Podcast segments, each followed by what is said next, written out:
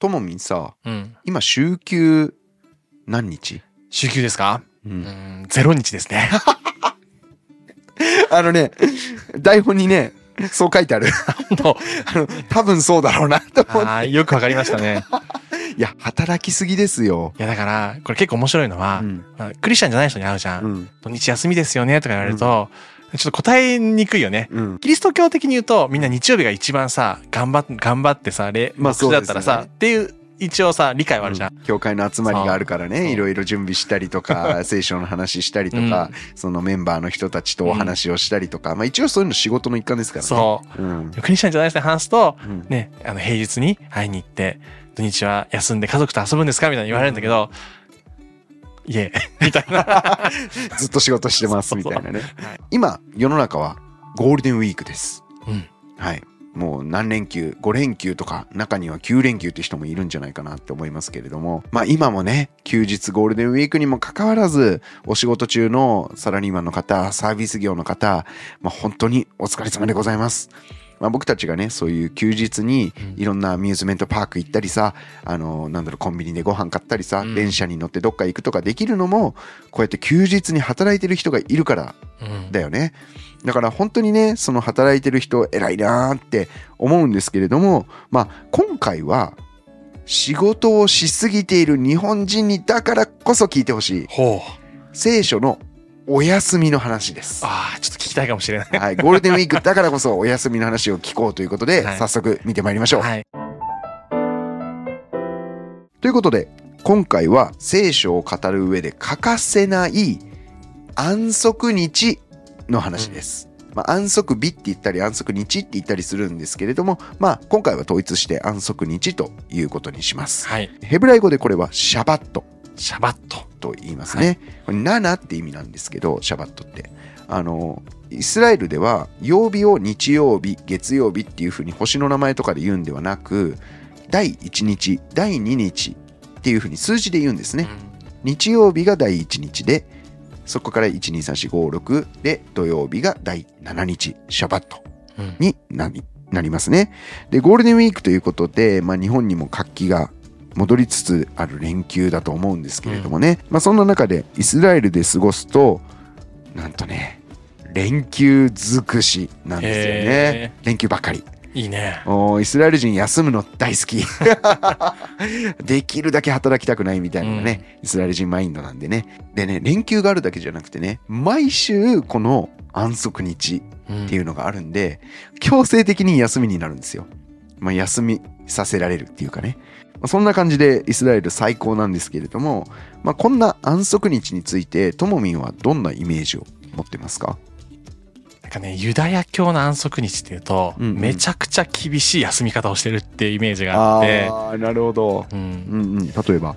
あの、働いてはいけないっていうのがすごい意味が拡張して、うんうんうん。電気すらこう、オンオフしてはいけないみたいなのも聞いたことがあって、あるよね。うんうんだから、その本、なんかその本物って言っていいかわかんないんだけど、うん本物の安息日を守るのは超厳しい みたいのは、ちょっとね、その安息日っていう言葉の中に含まれてるなって思っちゃうんだよね。うん、なるほどね。うんまあ、暗にこう休みのはずなのに全然休みになってないみたいな。休むことに全力使ってるみたいな。そんなイメージあるよね。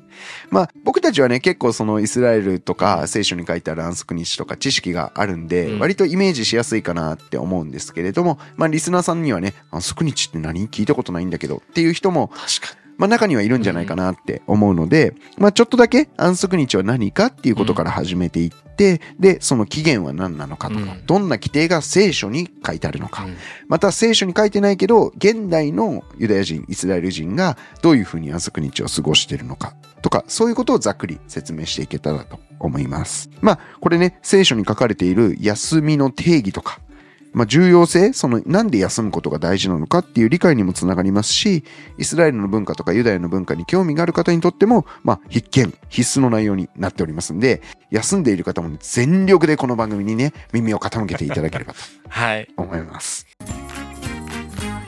それでは、えー一つ目のポイントですけれども、まず安息日とは何かっていうことをお話ししたいと思います。はい、これはさっきも言いましたけれども、第7日という意味で、この第7日を完全に休みの日にすることですね。イスラエルの暦っていうのは、日没から日没までを指すので、うんこのシャバット安息日は厳密には金曜日の夜から土曜日の日没までうん。ですね。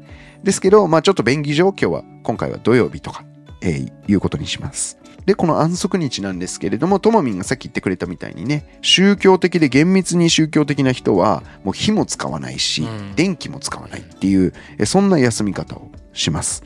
で、聖書の勉強をしたりとか、お祈り文を唱えたりとか、そういうふうに過ごしているというのが一般的ですね。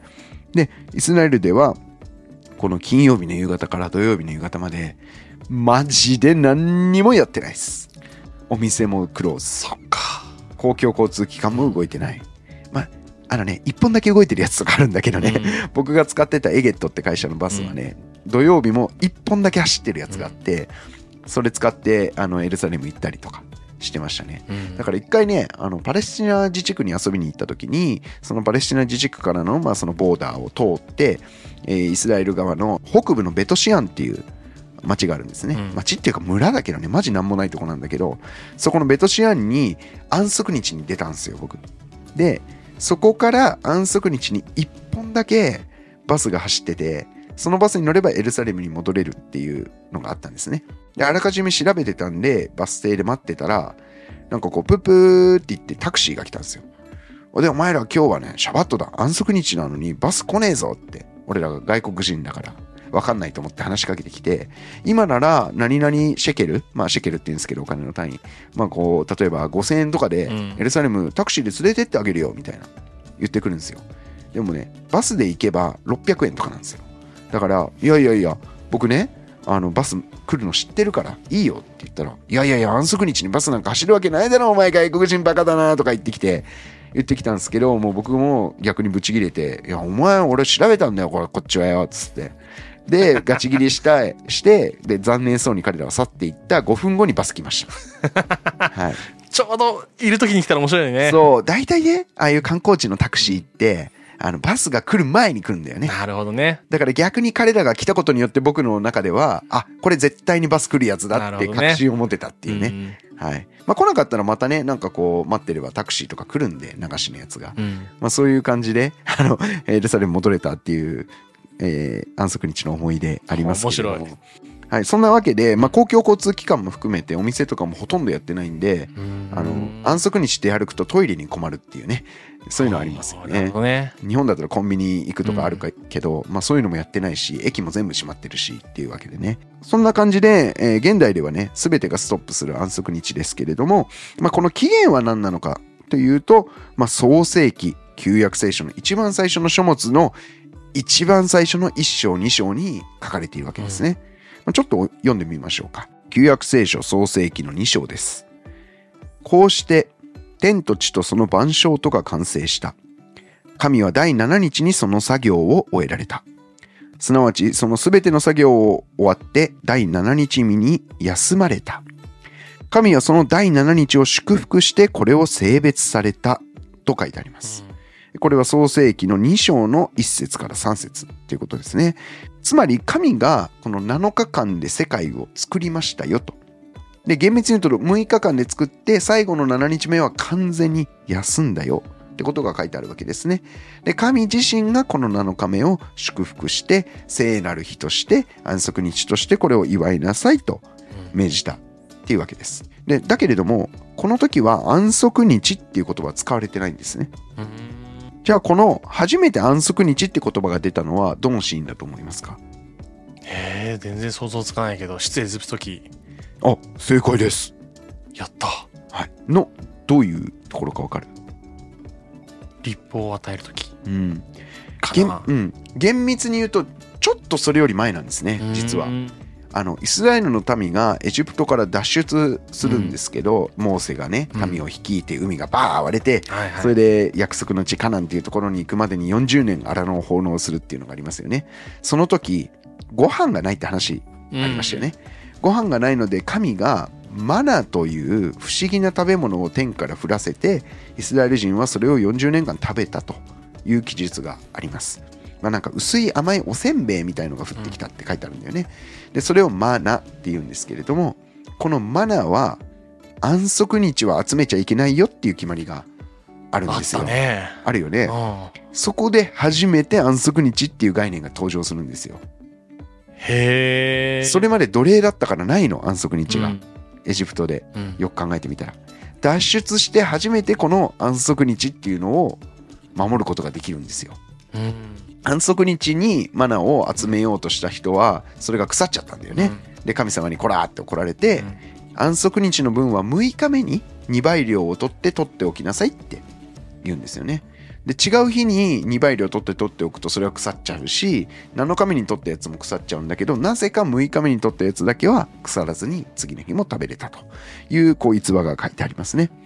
でつまりどういうことが言えるかっていうと、まあ、起源は神が世界を作って7日目に休んだということそしてそれがイスラエルのために定着していったのは奴隷生活が終わってモーセの立法が与えられたマナが与えられたというそのタイミングからだんだんだんだんこのイスラエルのために安息日という概念が定着していったんではないかと思います。その後に、えーモーセを通してイスラエルに与えられたいわゆる実会、えー10個の命令の中にも安息日を守りなさいという規定がありますよね。うんちょっと読みますね。出エジプト記の20章8節から11節安息日を覚えてこれを生とせよ。6日の間働いてあなたのすべての技をせよ。7日目はあなたの神主の安息であるから何の技もしてはならない。あなたもあなたの息子、娘、しもべ、はしため、家畜、家畜もね、いるんだよね。うんまた、あなたの門のうちにいる他国の人もそうである。だからつまりイスラエル人だけじゃなくて、男性、女性、子供、大人、家畜も含めて、外国人も含めて、この安息日を休まなきゃいけないというのが規定されているわけです。面白いよね。家畜の後に外国人が書いてあるのめっちゃ面白くない？そうだね。家畜よりランク下みたいな。要はそのイスラエルの人たちと一緒にいる人たちに対してってことだよね。そうだね。だから、序列ってこうピラミッドというよりもサークル？うんうん同じサークルなんだけど中心に神様がいてその中にイスラエル人そして、えー家畜そして他の国の人々うんこうだんだんこう放射線状に広がっていくみたいなイメージがいいのかなと思います。なるほど。はい、つまりどういうことかっていうと安息日っていうとユダヤ人だけが守っていると思われがちだけれどもイスラエルの中にいる人は家畜も外国人も含めて全員この安息日を休みなさいっていうのが神様の決まりだったわけです。うん。まとめますけれども安息日は神が世界を作ったことを起源としモーセの時代にイスラエルの民の中で確固たる決まりとして確立したと言えます。モーセの時代です、でこの安息日っていうのはイスラエルの民にとってこれ以上なく大切な習慣であり文化であり掟でありまた彼らのアイデンティティでもあったわけですね、ではより具体的に安息日にどういう規定があったのか見ていきましょう。たくさんあるんですけど安息日の規定。代表的なものあの結構メジャーどころを紹介したいと思います。えまずえこれは何と言っても聖書の中で一番聖なる日が安息日なんです。これ意外じゃない？結構。うんうん。うんいろいろお祭りあるじゃないですか、うん。杉越の祭りとかうん。えーシャブオット、ペンテコステとか、あのカリーオの祭りとか大食材日とかいろいろなお祭りがある中で、最も大切な日は何かって僕ユダヤ教のラビに聞いたことあるんです。そしたら彼が答えたのは安息日だと。うん。確かにねね。じゃあ毎週のそうん。のある種習慣になってるうんそれが大事なんだね。一年に一回だけのお祭りよりは。そうなんですよ、うん。毎週来る安息日が最も聖なる日なんです。でこれはレビ記23章というところに規定がありましてまあいろいろな祭りがあるんだけれどもこの安息日こそが最も聖なる日だということが書いてあります。毎週7日目が最も聖なる日でそれが毎週巡ってくるっていうのがね、面白いよね。でもう一つ、えー紹介したいのが働いてはいけないってことです。うんうん。具体的に記述があるんですね。これもレビ記の23章というところに、6日の間は仕事をしなければならない。第7日は全く休みの安息日であり、正解であると。どのような仕事もしてはならない。これはあなた方のすべての住まいにおいて守るべき主の安息日である。だから、あの、イスラエルの土地にいなくても、世界中どこにいてもこの安息日を守らなきゃいけないっていうのが掟なんですよね。で、これを守らずに、焚き木集めをしていた人が発見されるんですよ。これどうなったか覚えてますか？どうなったんだっけ？なんかいたよね。うん、焼き滅ぼされた。焼き討ちの刑みたいな。なんかそれ中世ヨーロッパの記憶混じってんじゃないかなと思そうだね。そんなにひどかったかなと思います。そうそうそうそう。これねでもね結果は一緒です。死刑なんですよ。死刑になったんですよ。あそれほど厳しく休むってことを、まあ、覚えさせたっていうところがあると思いますね、うん。それからもっと具体的にねどういうことがは働くってことなのかだんだん定義をされていきます。例えば火を起こしてはいけないとうん。書いてあります。これまあ大体調理とか暖を取るために火を起こすんですけど、まあ、この仕事に重なっているんですけど火を焚いてはいけないっていうのも聖書に明確に書いてあります。出エジプト記の25章の3節ですね。でこれは現代にも大きく関わる規定で例えばあの車運転あの、ね、運転は厳密に言うといいんだけど車を起動させちゃいけないんですよ。なんでかわかります？エンジそう。エンジンこうかけるときうん。に火花散るじゃないですか、火起こしてんじゃん。火花散るから。なるほどね。だからヒューシー値打つのと同じ感覚でダメなんですよ。へだからそれと同じようにあのガスコンロガチってやるのもうん。火を起こしてるからアウトですね。え、うん、逆に言えば前の日からつけてればセーフ。あいいんだ。そうなんですよ。それも面白いね、はい、これ後でじっくり あの現代の守り方はね、うん。説明しますけどね、まあ、だから火を起こしちゃいけないっていうのがありますと、でそれから歩いていい距離が決まっていた。っほていうのがあります。う、うん、これ聖書にどこに書いてあるか分かります？わかんない。これね新約聖書でイエス一行がそのオリーブ山まで安息日ほどの道のりまでがうん。エルサレムからオリーブ山までの距離だったっていうふうに書いてあるんですね。その距離を歩いていったと書いてあるんですけどこの安息日の距離って書いてあるんですね聖書に。これがどういうことかっていうとおそらくは安息日に歩いて良い道のりっていうのが決まっていたって考えられています。うん。で一般的にこの距離は2000キュビトと言われていますね。2000キュビトキュビト。わかる？キュビト。なんだっけ？肘から指先まで。指先までがそうなんですよ1キュビトだっけ？そうなんですよ。あの古代の人の測り方でね、こうやって手手尺で測ってたわけだよね。肘から、えー中指の先まで。これが1キュビト。だいさん30センチぐらい？いや、もうちょっとあって、だいたい 43. 点何センチとか、43センチぐらいって言われてます。はい、ノアの箱舟とかもね、このキュビト寸法で、あの神からノアに箱舟の寸法が命じられているんだけれども、まあ、この2000キュビトはだいたい890メートル言われてます。短いね短いんですよ、意外に。なんだけれども、まあ、現実的にこのエルサレム旧市街からオリーブ山までおよそ1.2キロあるって言われてるんですね。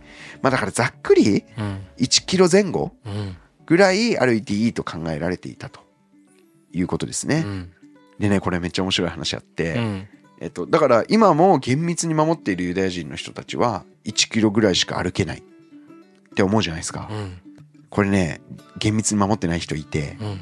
どういうロジックかっていうとね、これ、あの、本当にそういう宗教的に認められてる考え方かどうかわかんないんですけれども、僕がユダヤ人の人から直接聞いた話です。家の中は歩くじゃないですか。うん。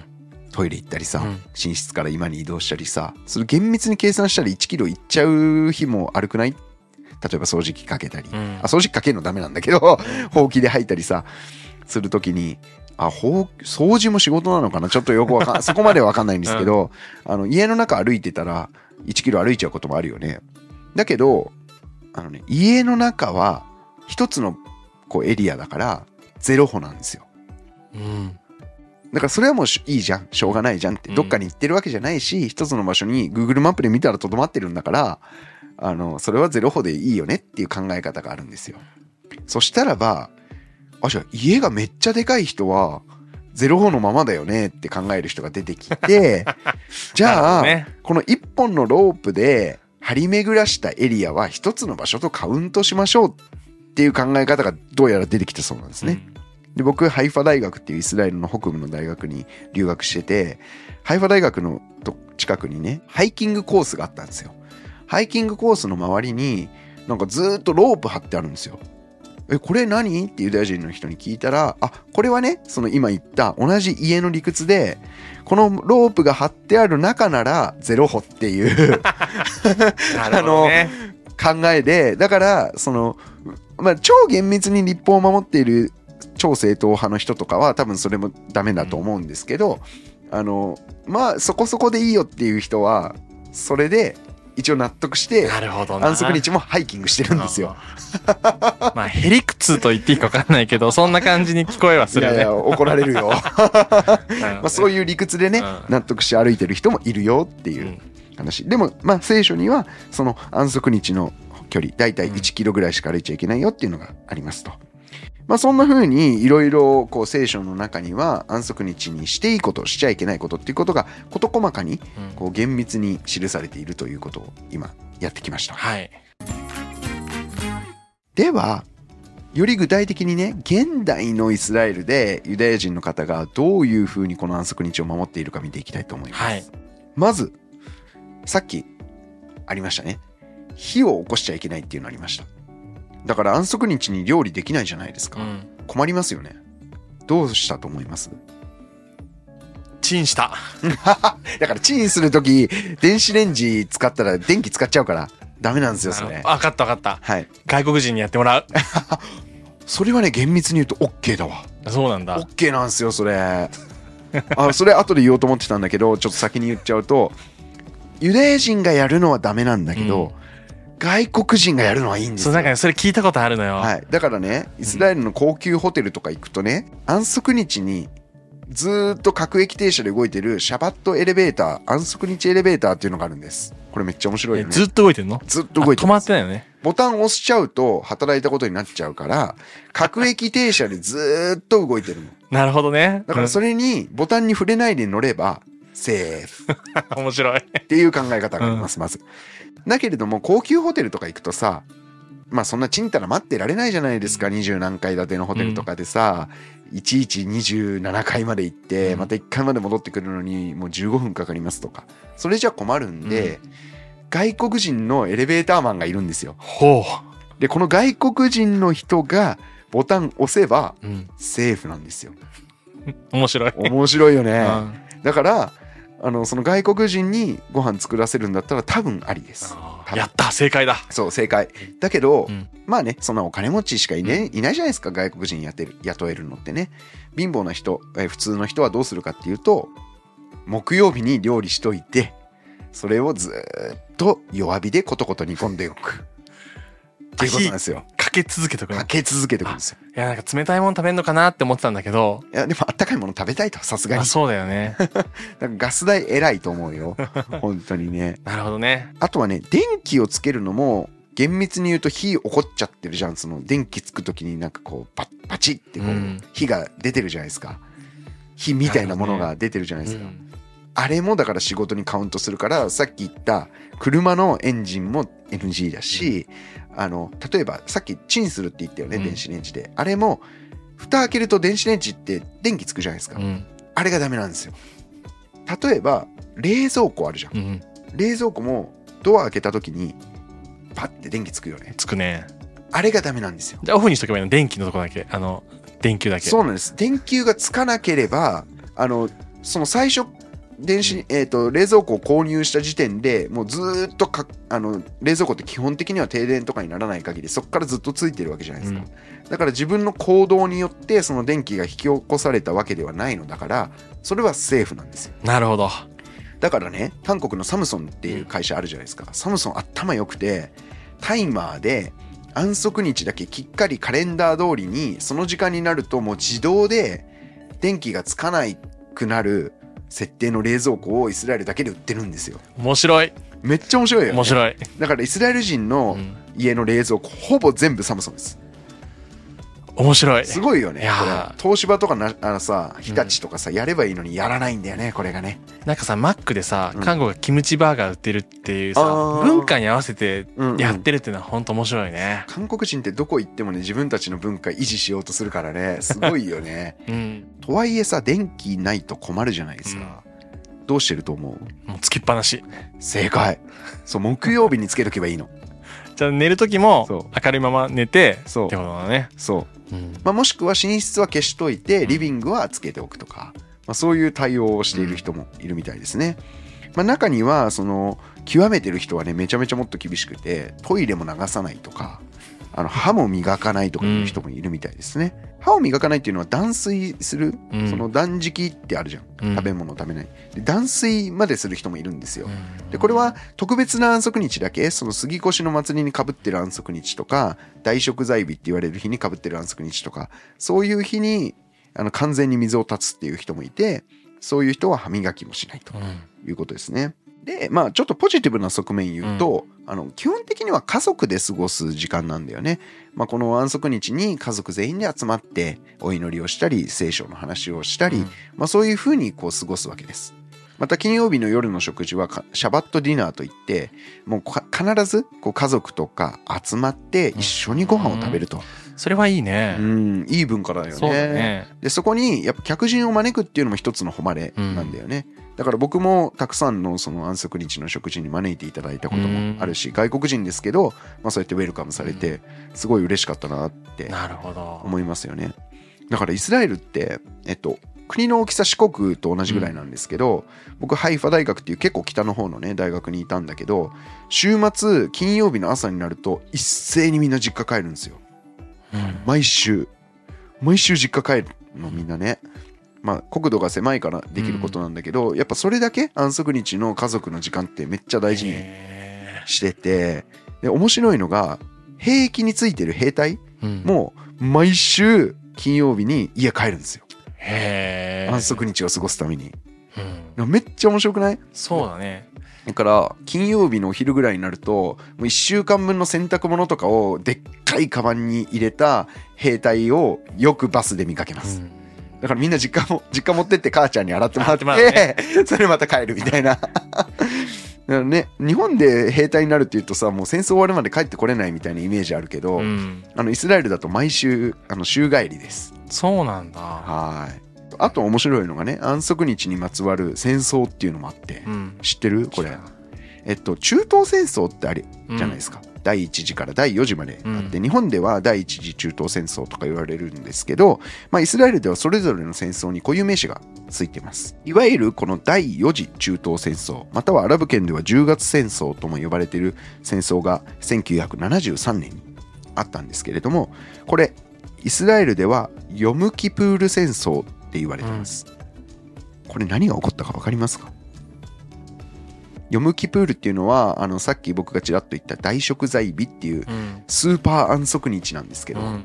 安息日の中の安息日みたいな日ででこの日がね完全に休まなきゃいけない日なんですよ、だから兵隊もみんな家帰るしみんな断食して断水するし電気も使わないし、電話だから取らないしね。その日になんとエジプトがねこの日を狙って戦争を仕掛けてくるんですよ。へえひどいね。そうめっちゃせこうって思って。うん いやいやそこはさ守ってあげようよみたいな。ラマダン中に攻撃するみたいな感じだから。うんみたいな感じで、あのーこのヨムキプール戦争それにちなんで名付けられてるんですけど、まあ、これは結果的にはイスラエルの軍事的勝利でうん。終わるんですけどね、あの奇襲攻撃仕掛けられてその時もう連絡もみんな取れないし、うん。みんな休んじゃってるから。あのめっちゃ困ったらしいですね、うん。はいまあそんな感じで安息日いろんなね裏技とかもありつつ面白い内容だったと思いますけどどうですか？こんな生活できますかと思う。なんかこのね日本人のうん。こう文化的背景からしたら、うん。なんでこんなわけわかんないことをしてるのって思うんだけど、うんうんなんかそのユダヤ人のなんだろう休むことがアイデンティティっていうのがうん。あるとすごい理解できるし、うん。だからへりくつのように見えるんだけどうん何よりも休むことを大切にしてるからこそうん。そそこから逸脱せずにうんちょっと便利な生活したいなっていうのが見え隠れするのが面白いなって思って。まあ、あとだから本当に今回こう聞きながらユダヤ人の特徴が休むこと安息日を守ることとうん。共同体や家族を大切にするんだなっていうのがうん結構色濃くあるんだなっていうのでうんこれはすごいね面白かったね。うん。だからなかなかねその休みをこの日にっていうのはうん。定着しなかったのは日本うん。っていうか僕だなって思いながら でも家族を大切にするっていうところはすごいなんか共感できるからうん。これはちょっとね選んでいきたいなと思ったね。うん。まあややっぱそういう社会的に強制的にその家族の時間を、まあ、作るっていう文化があるとやっぱりみんな自然とそうなるし、うん安息日を守るっていうこと自体がそのコミュニティに帰属する、うんコミュニティの中に入るっていうことの、まあ、ある意味の条件なんだよね。うん。まあ、だからこそこの共同体を大切にするってことが成り立ってんのかなっていうふうに思いましたね。はい。そんな安息日だったんですけれども、まあ、最後になぜ聖書がこの安息日を教えているのかうん神がイスラエルのためにこの安息日の規定を教えたのかっていうことを、えーまあさざっくりあの振り返りたいと思います。はい。でこれはあくまで僕が聖書を全体で読んで、まあ、こんなことを神様は言ってるんじゃないかなっていうことを、まあ、想像でえー考えた個人の意見です。あくまで参考としてはい。聞いていただければと思います。えっと、4つあって、まず1つが、まあ、神の創造のサイクルを覚えておくっていうことに役立ってるかなと思います。うん。この起源を振り返ると、神がこの世界を6日間で作って、7日目に休んだよって。そしてまた新しい一日が始まるよっていう、このサイクルがあるんだってことが、安息日ってことがあるわあることで失われずに、まあ、ある意味風化せずに現代まで残ってる。うん。いうことが言えると思います。2つ目ですけれども、イスラエルを他の民族と区別するためっていうのもあったんだと思うんですよね。あまりにも厳しい。うんもうね、焚き木集めてた人殺すぐらいですからね。これめっちゃ厳しいんですけれども、これがあることによって、イスラエルっていう民族が他の民族とずーっと、まあ、ある意味で違う民族として保たれてきたわけですよね。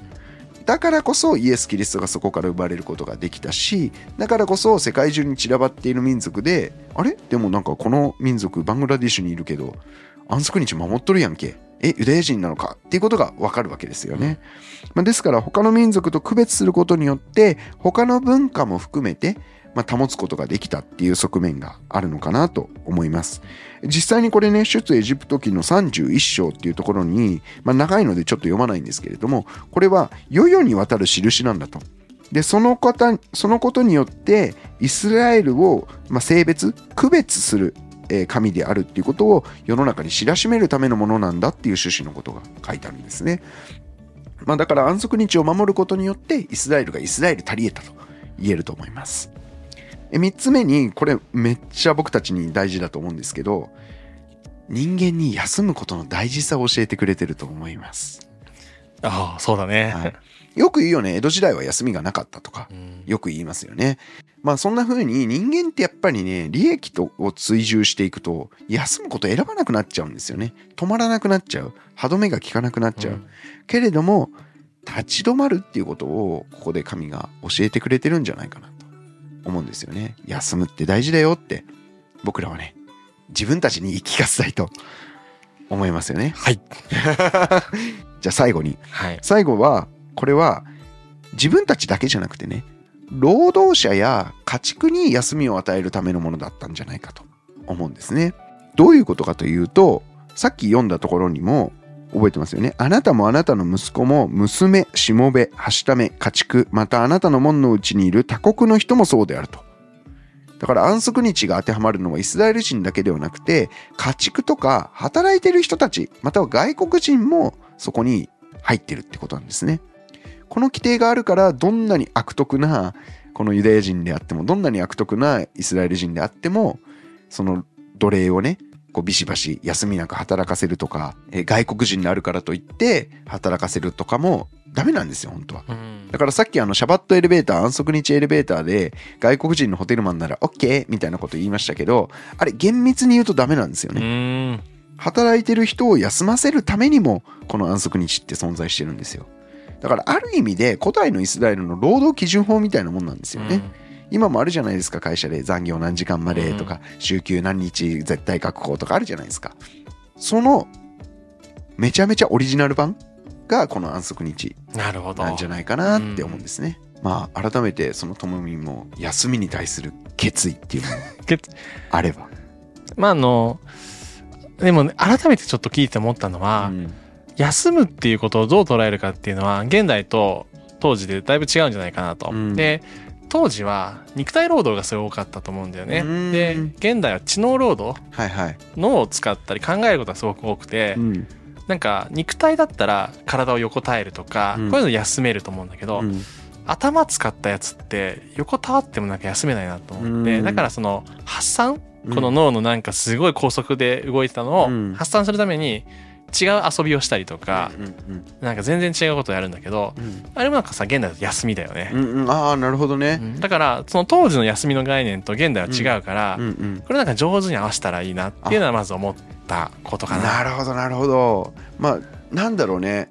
例えばだけど僕は妻とうん。一緒に映画を見るっていうのが結構僕らにとっての休みなんだけれども、やっぱりなんかこう一緒に映画とか見てるとさ頭を空っぽにできるっていうかさ、うん。なんかただこう流れてくるものを見ればいいからだね。それがある意味で僕らの脳の休みになってるのかなって今聞いてて思った。なるほどね。うん。だからさ昔も休むっていうと横になってるとかさ、うん。寝てるとかを休むって思ったんだけど、はいはい、でもさ大人になってみるとさ、うん、リフレッシュって違うなと思ってそう。なんかね遊びに行っていつもやらないことをやるとか、うんうんうんまあ、美味しいもの食べるとかも含めて休みだから、ああそうだね、うん。なんか娯楽がいっぱいあるからね。ね。その娯楽を消費するための休みでもあるかもしれないし、またはこの休みがあると前日の夜に飲めるっていうね。